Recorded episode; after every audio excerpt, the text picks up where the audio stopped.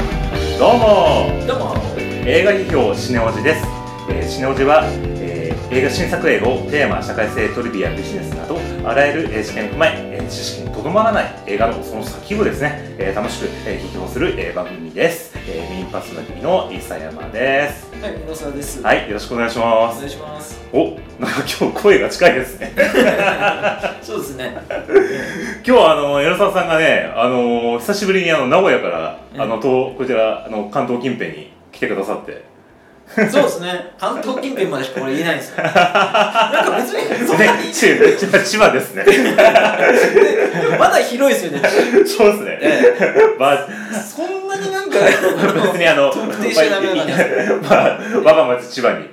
はい、いらっしゃいませっていう感じでね、はいはい、あの、来てますけど、ね、なんか今日お仕事の、あの、ちょっと前日入りで、そうですね。なんか来てくださったという、ええまあたまたまちょっとタイミングが あったので、はい。はい、ちょっとね、久々はちょっとね、あの、なかなかこう、リモートでやってると、あの、声がなんかこう、ほら、あの、衛星回線みたいに、なんかこう、ワンテンポ置きながら話すみたいな、そうですね。ね、あれなんかやっぱりこんだけ技術革新してても難しいんですかねあのタイム差は。ね、ええなんかこのほら声がお互い被った時にリアルタイムだとあーって納得できる部分が、うんなんかこうごちゃごちゃごちゃごち ゃってするない感じでなんかこれすごい遠慮しちゃうよなんかね、そうそうそうう。ん、うん。そうだからまあやっぱ生が一番とはい。感じでねだから今日はまああのざっくばらにねあの話がちょっとあのできるんじゃないかなとね、うんあの期待してますけども。ははい。ということで、えっと、まあ、あの、今回ですね、あの、映画に早速行く前にうん、ちょっとですね、あの、前回から、あの、いただいたお便りのご紹介などを、あの、したいと思います。い。はい。はい。えーっとですね、まず、えっと、ツイッターの方に、あの、ご反応いただいた方、えーまずですね、えー、風間仁、えーあアイリッシュさん、えっと、ちえさん、えー、大化レポートさん、えー、松松尾ルコアルベール、えー、母ずれ狼言葉の革命文学映画音楽人生と介護いは、えーし週にま勝るさん いやでもこの方ねすごい毎回毎回いいねくださっててあすごくこうあありがとの我々のなんかこう追っかけてくださっててすごいありがたいねありがたいのルコさんありがとうございます本当はにいいつもはい、あと長久武神波山さんあと小平さんこれねあの流行り物通信簿というですねあの人気のポッドキャスト番組があってはあそこのあのパーソナリティの方なんですよへえ。僕はね一回だけお会いしたことがあるんですけど、はいこの方があの「トップガン」の回にいい ねくださって、へーあね、ありがとうございますという、ね、感じですねありがとうございます。はいであと、えっと、キアス、えー映画自由研究さん、まあ、映画好きの方ですねあとあの栗原結衣さんあとベルダンディさんあと一のちゃんあと AI 映画評価さんはい。というのが これちょっと面白かったのがこのなんかね AI による映画のなんかこう評価サイトみたいなのが作ってらるらしくてえなんか AI でそのえ映画をなんか自動採点するみたいなでそれをなんかこうサイトにまとめてることを研究してるなんか方らしいんですよなんかその人なんかちょっと会ってみたいです ね。ちょっとサイトをねあのよかったらねまあ多分あのツイッターの方とかねたどると見れると思うので、あのよよかったら見てみると面白いんじゃないかなとうん。思います、はいはのなんかねこのレ映画レビューサイトレコ AI という、えーとうーんサイトを運営されてるというね い。方らしいですはい。はいあとのどぼとけさん、えー、サオこれ映像クリエイターのねあの方さんですねえっとあのあとマク、えーマカロンやっとカイ,、えー、カイドラあえーかえーあんと洋画さんまあ海外ドラマのねあの多分お好きな方だと思うんですけどまあいろいろあの映画はやはりね好きな方があの見てくださってるみたいではい。はい、もう 非常に嬉しいあの限りなんですけども、そうですね。はい、マンベリックの「トップガン」の回とかが、あの 今日今日あのもう今日の収録時点で今9月の終わりぐらいなんですけど、うんまだやってて。うん。でかみさんがあまりに人気だからって言ってちょっと今日見てきたっていいですしかも今日見てきたらま結構半分ぐらいうん朝の一番の回とかでもなんか埋まってたっていうぐらいだったから、うんなんかやっぱ相当人気そうですねだからあの「トップガン」やっぱりあ本当にもうすでになんか100回とか見てる人とかもいるみたいですえねえー、マジでなんかでどういう属性の人かっていうとなんか3 4 0代の女性みたいな人で、ええもう一日土日はもう「トップガ ン」マみジたでいなすごいねなな何がそんなに引きつけるんだろうねだからねすごいっすよねあのうちの,、ねうんあの母親も70代なんですけど、うんで70代の母親の友達が同じく70代なんだけど、うんなんかね急にハマったらしくてもう8回ぐらい見てるっていうはあ私こういうの好きだったみたいななんかこうみたいな感じで途中から気づいてなんかこう急にハマりだしたとかね、何回も見るってだからどこにこの魅力感じてその何回も見ようと思ったのか聞きたいですねねえうん、ねすごいよねなんかうんトム・クルーズ力すごいなみたいな、えでもこの間あのたまたまちょっと若い女の子とちょっと話す機会があって、はいでなんかあのトム・クルーズあのトップガンしてるって言ったら「あああのおじいちゃん」みたいな あ全然なんかこうかね熱の差がすごいなみたいななんかっていうか知ら知らない度合いというか,、うんジェネレーションギャップもあるのかなって感じがね、うんしたけどいやまあとにかく、まあ、めちゃめちゃヒットしてるという感じですねこれねはいはい、ということで、まあ、そんな超メジャーな「あのトップガン」 とは今回は ちょっとあの打って変わって結構あのミニシアター系というような映画で、まあ、今回はあの2本ねちょっとあのやってみたいという感じになるので あのまたねちょっと経路が違う感じになるかなと思うんですけどもあの今回は、えっとまず1本目取り上げる映画は「えーセイント・フランシス」です。はいはい。えっ、と、この映画は、江野沢さんが、 チョイスして、そうですねはい、くださったという感じなんですけども、はいえーじゃあちょっとあの、まあ、簡単な、あの、えっ、と、映画の概要だけね、ちょっとあの私の方から、あの、説明したいと思います。はい。えっ、と、セイント・フランシス、えー30代女性と6歳の少女のひと夏の交流を描き、えーサウスバイ・サウスウェスト映画祭2019で、えー観客賞と審査員特別賞を受賞した、えーヒューマンドラマと、えー大学を中退しレストランの給仕として働きながら夏の子守の短期仕事を、えー必死に探す34歳の独身女性ディジットえー子守を任された6歳の少女フランシスや、えーその両親であるレズミアンカップルとの出会いを通し、えー彼女の冴えない人生に少しずつ変化が訪れると、えー主演を務める、えーケリー・オサリバンさん、まあ、この方があの今回主演と脚本を、えーやってらっしゃるということですねで、えー自伝的要素を、えー盛り込んだオリジナル脚本を手掛けこれまでタブーとされることの多かった、えー生理あと避妊あと中絶などのですねあの女性の心身にまつわる、えー本音をユーモアを交えながら軽やかに描き出す、えー、おさり版の私生活のパートナーでもあるアレックス・トンプソンさん、まあ、この監督が、まあ、パートナーということで、えー長編初メガホンを取った作品でございます、えー、一応2019年の制作101分、えーアメリカの方で、えーまあ、現代のセイント・フランシスということですねはい、はいということで、まあ、セイント・フランシスちょっとね見てきましたけども、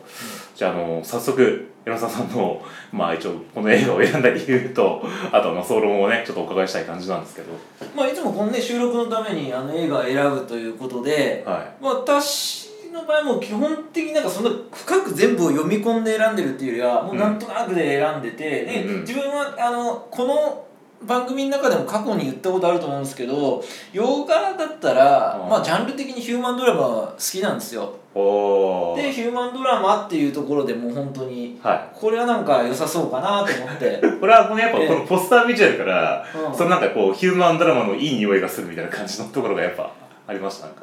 ああまあこのポスターだけっていうか、まあ、インターネットで調べてるんで、うんうんまあなんかその今紹介してくれたように、うんなんか人生あんまりこううまくいってない系あーの人ですなるほどでなんか人たちのなんとかエピソードですみたいな話から、はいはいまあなんかほっこりするようなヒューマンドラマかなっていうのを勝手に連想してあ選あんだって感じなるほどね、うんあーじゃあまあ実際にじゃああまりじゃあ前知識がなくちょっとじゃあ行ったという、もう全然前知識ないですあねうんーどうでしたなんか実際ちょっと見ていただいていやだから最初このカップルがレズビアンだっていうことがずっと僕あの気づいてなくてええ マジでえー、嘘何なのかなと思ってその2人の関係性がよく分かんないままあー中盤ぐらいまで見てたって感じで、あーあー、ええだからあ最後の辺になってよあそういうことねみたいな感じになって 大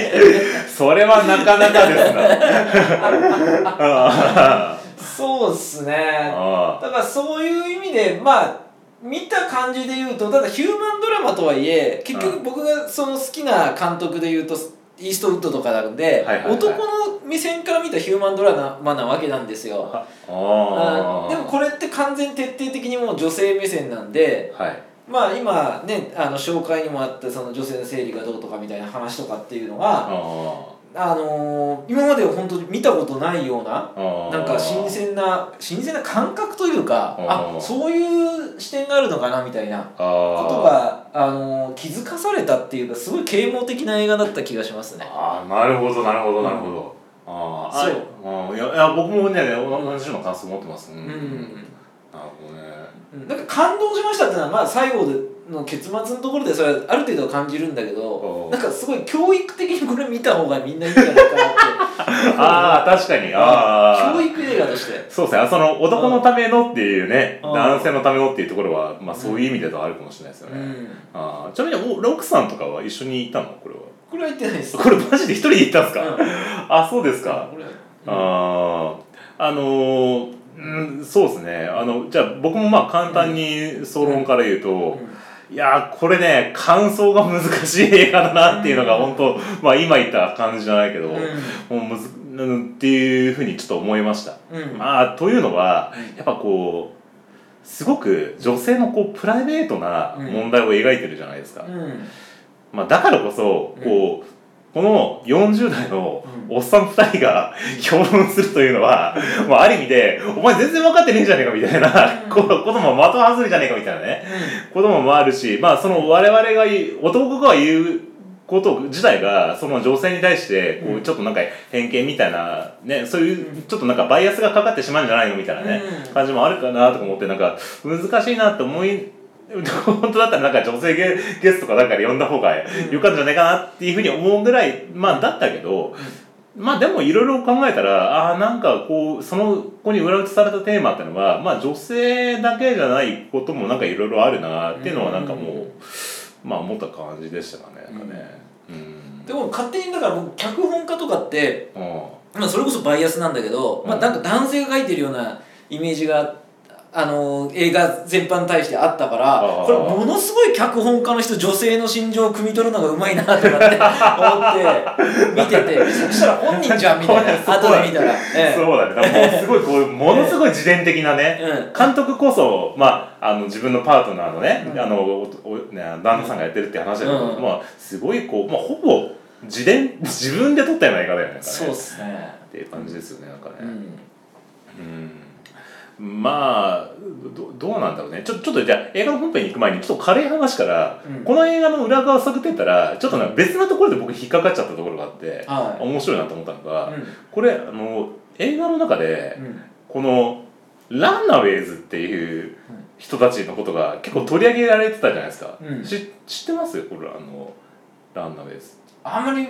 よく分かってないっすあのジョン・ジェットっていうね、うんあのひあの女女性の,、うんえっと、あのロックロッカーの,うんロ、あのロックギタリストというか、まあ、ボーカリストのうん人のモノマネを2人でやってみるっていうね、うんあのシーンがあってう、んであそんな人いるんだってでもなんか結構ここなんかうんあの知りたいなと思っていろいろ YouTube とか見るのビデオ見てたらすげえ面白いって感じで、うん最近ずっとなんかこういう車の中でこのあのジョン・ジェットっていうかこのランナーベースの曲ばっか聴いてる感じになってるへ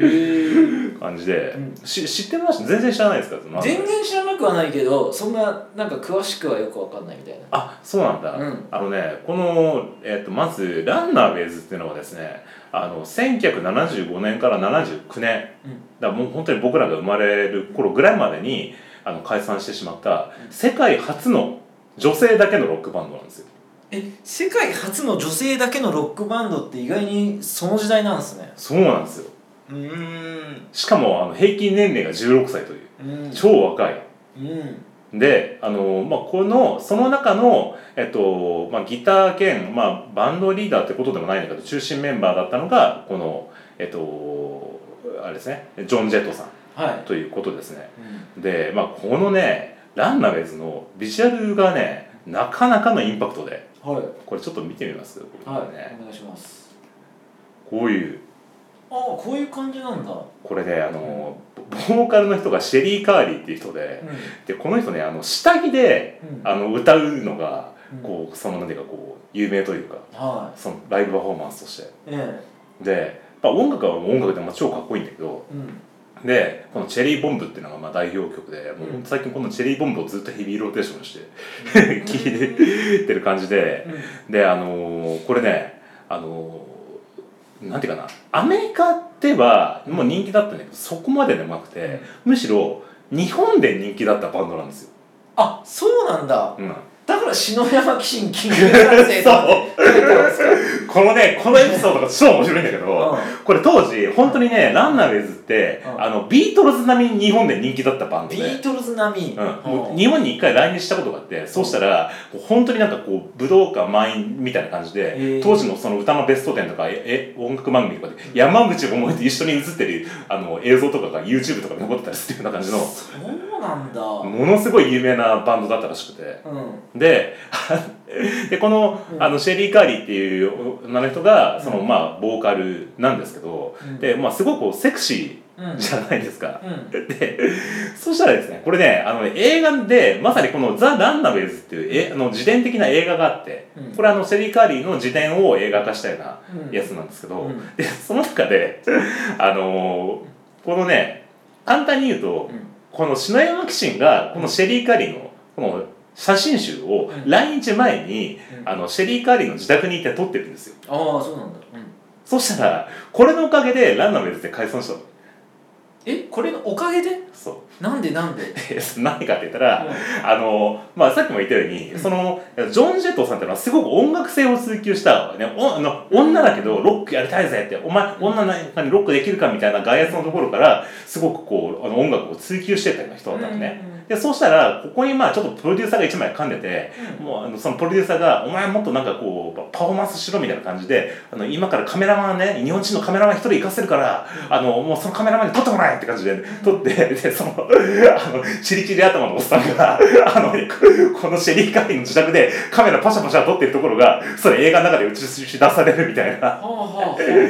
でこのララシェリー・カリーの写真集が、ね、出てで日本の男の子はすごい喜んで。ああーであのラジオかなんかで水道橋博士なんかなんかもうすごいなんかこれ見ましたよみたいなこと言ってるね音声が残されてるんですけおどおでそうしたらこれを見たバンドのメンバーばメンバーが「ーなんだこれは」とう「んエロ本じゃねえか」みたいな、うん我々は音楽をやってるのにお前なんでエロ本のモデルみたいなことやってんだみたいな感じで、うんこれですごい不和が生まれてうんでランナウェイズがそのまま解散にいたみたいなああそうなんだだからランナウェイズを盛り上げたのも日本人で、うんランナウェイズを解散させたのも日本人だったっていう。そうというか篠山紀信だったみたいな そっかすごいねうんへえなる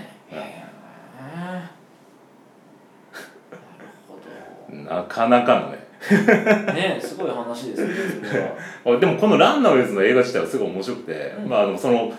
篠山紀信に当たるような、まあ、見た目はちょっと違いますけどね、うんあの男の人が礼儀たりしてて。うんであのそこであの庭で写真集撮ってたらなんかこのシェリー・カリーのおばおばあちゃんがなんか「なんかうちの孫に何なこんななんか変態みたいなことさせんじゃないよ」みたいな感じで怒るシーンとかがあったりして し篠山紀信が戦う棒で叩かれてるみたいなねシーンが出てきてす日本人から見るとすごい複雑複雑な感じで見る感じの映画なんですけどそうなんだねへそうでもこのなんていうのあのか彼女たちの姿勢というのが、うんまあそのなんていうかこう、まあ、当時のほらウーマンリブの時代えだから、うんまあそれでうんその要は日本その日本人の女性もそうだし当時のうんアメリカの女性もそう勇気づけたみたいなところがうんあったりしたうんらしいんですけど、うんまあまあ、というちょっと本筋から離れた 話があるんですけどはでまあ僕のねあの感想としてはね、まあその前にちょっとえこのあれかんなんだ映画って結構なんていうかな総論というよりは結構細かいところでなんか江野沢さんに結構あの感想を聞きたいなっていうのがなんかもういろいろ描写が細かいじゃないですか。い細かいねで逆になんかもうちょっとなんかござっくりした感想というよりはなんかこのシーンが気になったとかここがなんか気になったとかそういうところってありますか、いやだから正直だ意味が分かんなかったところが結構あったっていうのがあって、うんえーじゃあ例えば一番最初に出会った男性と一晩過ごしましたああでその人との関係値ってあれ破綻したんですよね結果的には。うんえなんで破綻したのかがちょっといまいちよく分かんなかったあ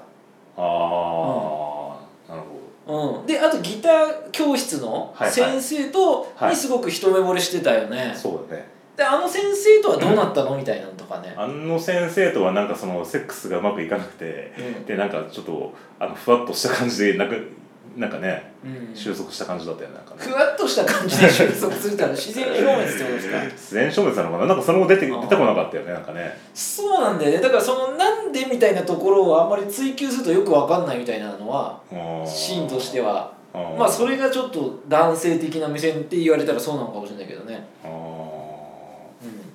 僕そこがなんでってとこでした僕の 中であそれはねもうちょっとそのストーリーそのかんなんつうの男性との関係性がその後どういうふうになったのかっていうのはちょっと知りたかったっていうそうだね別になんか批判とかそういう話っていうよりはないんだけど、うんうんうんどうなったのかなっていうのはあえてあれ描かない描かないっていうのが何か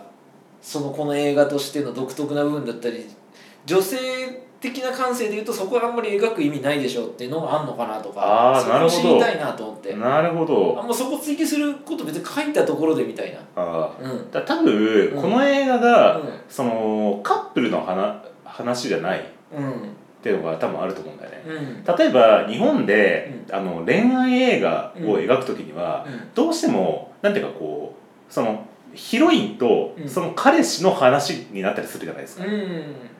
でもあのこの映画ってこの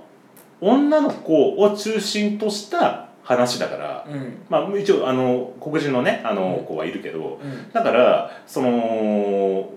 ななんていうかなそこの子の人生でこの子と誰かの話ではないからっていうことなのかなとかね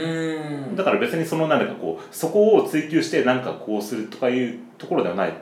これねちょっと後々の話もつながるんだけどんつながるんだけど、うんそういう、あのー女の子の、うんえっと、こ個人から見た視点をで話が進んでいくっていう物語作りってなんか最近増えてるんじゃないかなと思ってるんですよね。うんうんだからこれはもう本当に主観的な話だから別にそこの別れたこととかの理由とかをわざわざ描く必要もないみたいな、うんうんうんうんその自分のうんその人生の中での多分何人かだったっていうこうんとだとは思うんだけど、なるほどなるほどうん、だからそれをそういうことかうん、そうそうだからそれよりもその家は中絶の時にどうするかっていう選択をしたとかそういうことの方が彼女にとっては重要っていうことなんじゃない、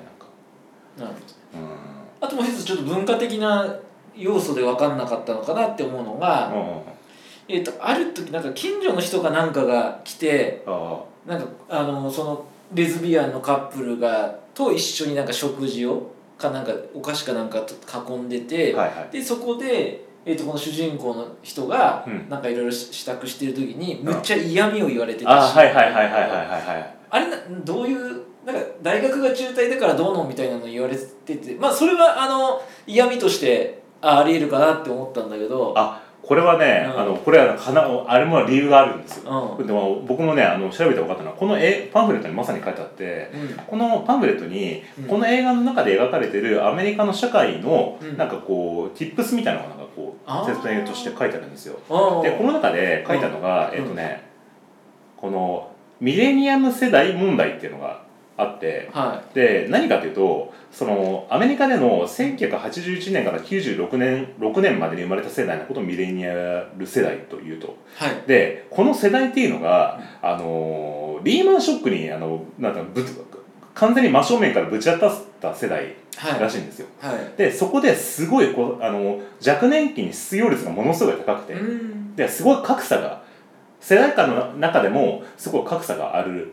はいらしいんですよね、うんで、あのー今回ほら「何?」っていう、あのーえっと要はベビーシッターの長期版だよねうんっていうのをやってるっていうでそういう職業ってあの、まあ、重要な職業ではあるんだけどすごく下に見られてるうん感じなんですようんでそれではなくて例えば、あのー年収が上あの1000万超えるような、まあ、じょああっちって上場企業に入って1000万簡単に超えちゃうから、うんでそういうような旦那さんと結婚したようなうん女性とのあのその収入格差というか、うんがものすごくて、うんそうするとあの同級生なのになんかこうすごい奴隷扱いみたいな感じにするあの友達してたじゃんあーうんだからあもうこいつはそういう風な感じなんだねって私のあのベビーシッターでもないけど友達のベビーシッターだからこいつを使っていいみたいな感じに やってるっていう、なるほどねうん、そうそうそうそうう、んそうかそういうのも描いてたってことかうんう、んだからなんか結構そのすごい個人的な映画なんだけど、うん描かれてること一一個一個が、うんんって思ったところに、うん今のアメリカのなんか世相みたいなのがうん見え隠れしてて、うんあそれがなんか面白いなって思ったんだよだかああそれはあるねらうんうんそうだね確かにうあの現代的なリアルなアメリカ人ってどんな感じなんだろうみたいなちょっと垣間見えるようんねそうそうそうそうそうそうそうそうだからなんかこのなんていうかないやだからね本当ねこの問題ででそのまあけ簡単に言うとその中絶の話とかその命の話ってのが多分その、まあ、今アメリカで結構あの話題の中心になってるところがあって、まあ、それがこの映画に結構表れてるのかなとかね、そうだようねんで昔だったらなんかその大作映画とかドラマとかでなんかアメリカ人の生活って多分すごい垣間見られやすかったと思うんだけど今えアメリカから来る映画の大体ってもなんか SF 超大作とかあーアニメとかばっかだからなんか逆にこういうリアルなものをドラマとして描いてるものってなかなかないような気もする、そうそうあの、ういわゆるメジャー感でかかるような映画って、マーベル映画みたいなすごいこうあの現実離れした映画か、うんすごいこうあのなんていうのアカデミー賞に引っかかるようなヒューマンドラマみたいなことが多いんだけど、うんこういう本当なんか半径10メートルぐらいの感じで描いてるような映画って少ないか、少ないというかまあやっぱあの小さい映画が多いから、うんだからそこに触れる機会っていうのがねすごい良かったんじゃないかなと思いますよね。なんかねそうですねその意味でもいいねうんうで、まあ、僕はねだからね、うんこれが結構この前回やった「うんあのベイビー・ブローカうー」んにもちょっと通じるような問題意識がこの映画に出て出てんじゃないかなとかちょっと思ったんですよねかあの総論としては。あで結局なんかねその今回ってーうんすごく女性の問題を描いてるのにうん男性のキャラクターが全然出てこないじゃんなんかこああそうねうね。うんでしかも本人に対してストレスを与えるキャラクターがいろいろ出てくるんだけど、うんそれが男性じゃないっていうさああまあまあまあうんだからその女性に対して概要さを与えるのが男性だけじゃないっていうのが、うんちょっと描き方として面白いなと思ってあそういうことねううんんそうね女同士のそういうとこまでねそうそうちゃんと描いてるよだねあれの嫌味を言うのが男性とかだってなるとその2個は性別的なね、うんそういうジェンダー的な問題になっちゃうけど、うんそこではないっていうところが固定概念をちょっとその外すというか、うんというところがちょっと面白いなというか、確かに確かにうんうんだからそのほらなんだか最後異なる意見を尊重するところを見せないとみたいなさいうところなんかすごいこうあの逆襲のシャアでなんかアムロとかがあの シャアに言うようなあのなんか人の光を見せなきゃみたいなこういうやつがあってさいいねいいシーンがありましたけどああいうところもあのなんつうのそれを外圧を与えるのは隣のお母さんみたいなああ意外にないのかそういうのなんか日本のドラマとかだとなんかね女性同士でこういがみ合うみたいなものを描くものって割とあるけれどもだアメリカのやつはないのか逆にそうなんだまあちょっとだから新しいのかなと思ったんだよね。うん、であのさっきも言ったんだけどこういうようなその女性のなんていうかこう個人的なこう視点で描く映画っていうのが最近増えてるなと思っててうんうんでそれが何かというとですねうんこの俺最近ねこの間見てきた映画がこれめちゃめちゃテーマに似てんなって思ったのがはこれねあのスウェーデンの映画があじゃあねノルウェーの映画いでうんこれですね「私は最悪」といううんこうちょっと話題になってる映画があるんですけど、うんこれがねもうなんていうのあの国は違えてほとんど全く同じようなことを描いてる映画ええそのなんていうのウェイトレスやウェイトレスをやってる主人公、うんで中絶うん恋人関係、うんでシングルを選ぶ人生みたいな、あ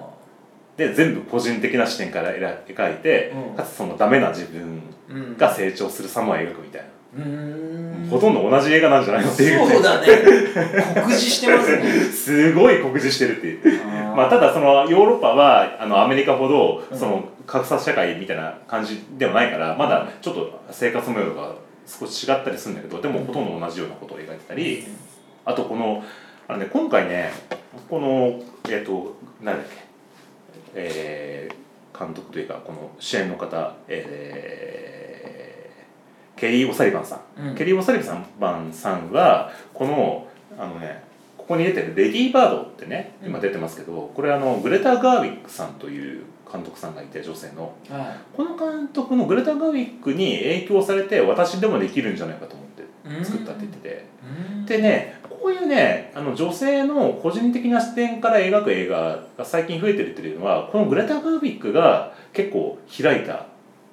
なんていうかこう分野というかうんでこの監督の映画がすごくそういうの多いんだよね。うーでんこれはこ自分あのグレタ・ガーウィックの大学時代の話を、うんもう本当に自分の視点のところでうんこう描いたような映画うんなんですよ。うんうんで、まあ、そこにそこでアメリカのあの都市部と田田舎のところの生活の格差だったりとかうんそこに映る生活模様とかから社会が見えてきたりするみたいな描き方とかってしてて。うんうん、でえっ、となんていうかなあのね まあなんていうかなあのそのダメな自分が、うんまあ、あの成長していくっていうねあのところで、まあ、本人のねあのそのほら子守りをしてたとかけあのけ怪我をさせたみたいなねエピソードとかもなんか本当のことらしくて、うんでまあ、そういうのを抱いてるっていうことらしいんですけど、うんであのここね、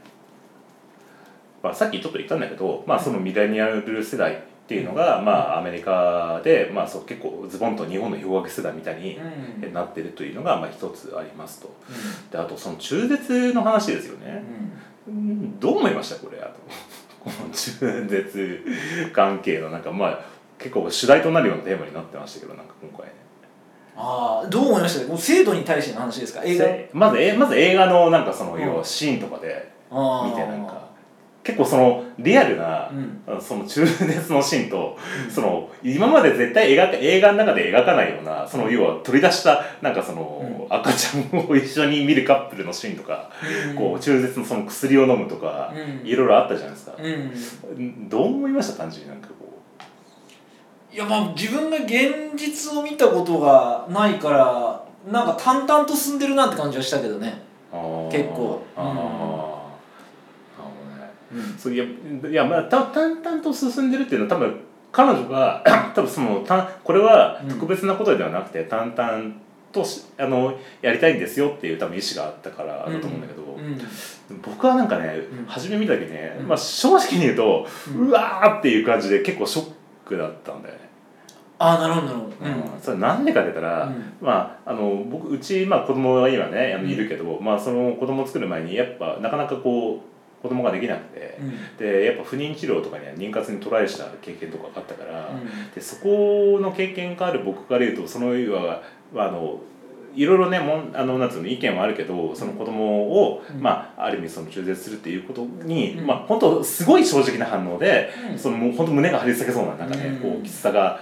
あって。うんでまあ、ただまあその子供を産まない人生をしたいっていう主人公するとねもう何言ってんだっていうふうにうんことかもしれないけど、まあ、単純にこの命をあの、まあ、精子を考えたっていう時の、まあ、本当自然な反応が出ちゃったっていう感じだったんだけどう、んなんか、うん、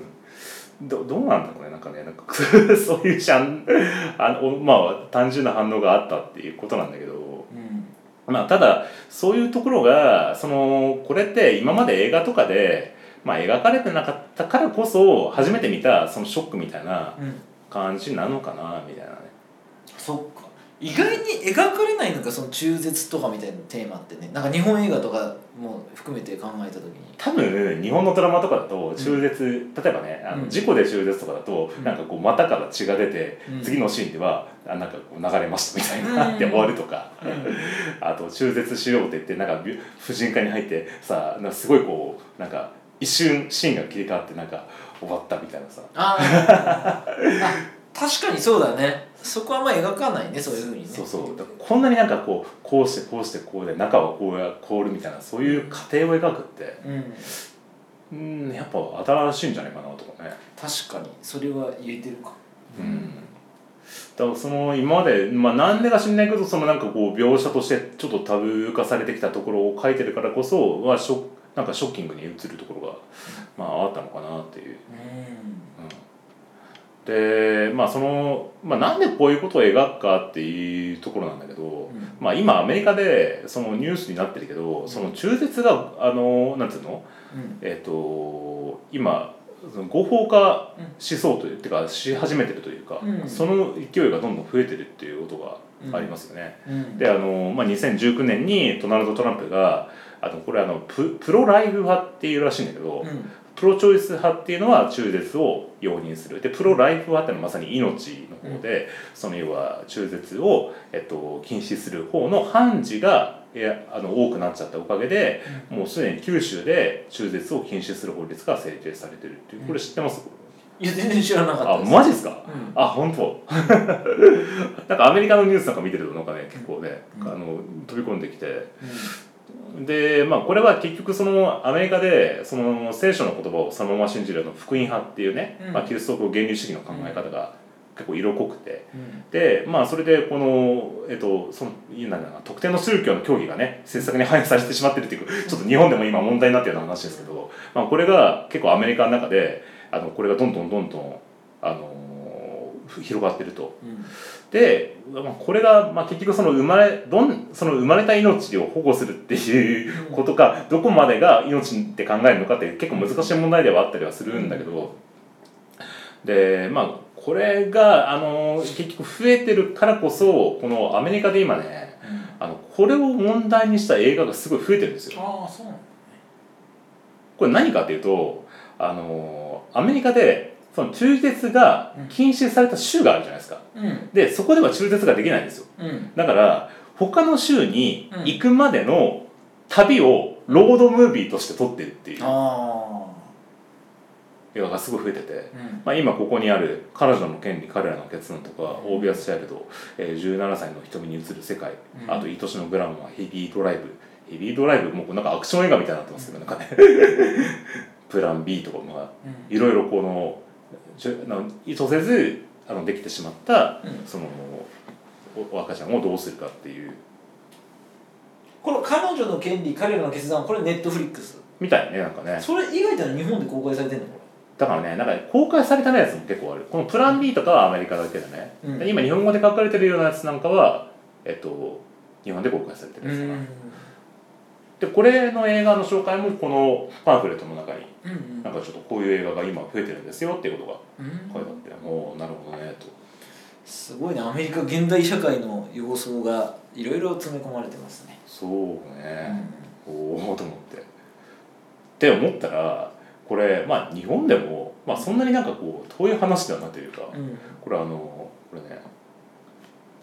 ここにありますけどこれちょうどこの間「クローズアップ現代で」この日本の中絶問題に関してちょっと特集やっててこれ何かというとあの日本ってうん一応刑法の規定で堕胎罪っていうのがあるんですよね。うんうんこれも一応100年以上前に、ね、定められててで中絶した女性と医師は罰せられるということになってるんですけどただそれと同時に母体保護法っていうのがあってうんでこれは配偶者の同意があればえっと、中絶ができますというので,、うんでそれでまあ年間14万件ぐらいも、まあ、うん中絶はさ容認されてるというような感じはなんですけどい、はえっと、これがね、あのー実際はあのそのなかなかうまくいってないというところがいあると、いやそれは何かって言ったらその相手の同意がって書いてあるじゃん。うんでただこれって何ていうかな、あのーえっと、必ず守らなきゃいけないっていうことでもなくて、あの母親のあの一任でもあの中絶をすることはできるらしいんですようんだけどあの現場の医師がそれを知らなくて3割ぐらいがうんであの相手の医師がもらえないと、うんあの中絶できませんだから取ってきてくださいみたいなうん感じになって結局その産まざるを得ないような状況に追い込まれてる女性が結構いるといううん知ってましたこれねいやそう知らないですねえどびっなんかあそういうことも日本であるのかみたいなねうんまあだからあの、まあ、これが結局あのさっきほらベイビーブローカーにねつながるって話をしたけど、うんその要は自分で本当は埋めない埋めるような状況じゃないんだけどこういうふうに現場の医師の判断とかで追い込まれてしまってあのうん産む産まざるを得ない状況になってしまった結果乳児遺棄につながってるみたいああそこまでになっちゃうんだな。うんあっていうことにつながってるからああそうかこういうふうにつながるのかと思っねなんかねそうそうだからあのこれねジョン・ジェットさんのねあの、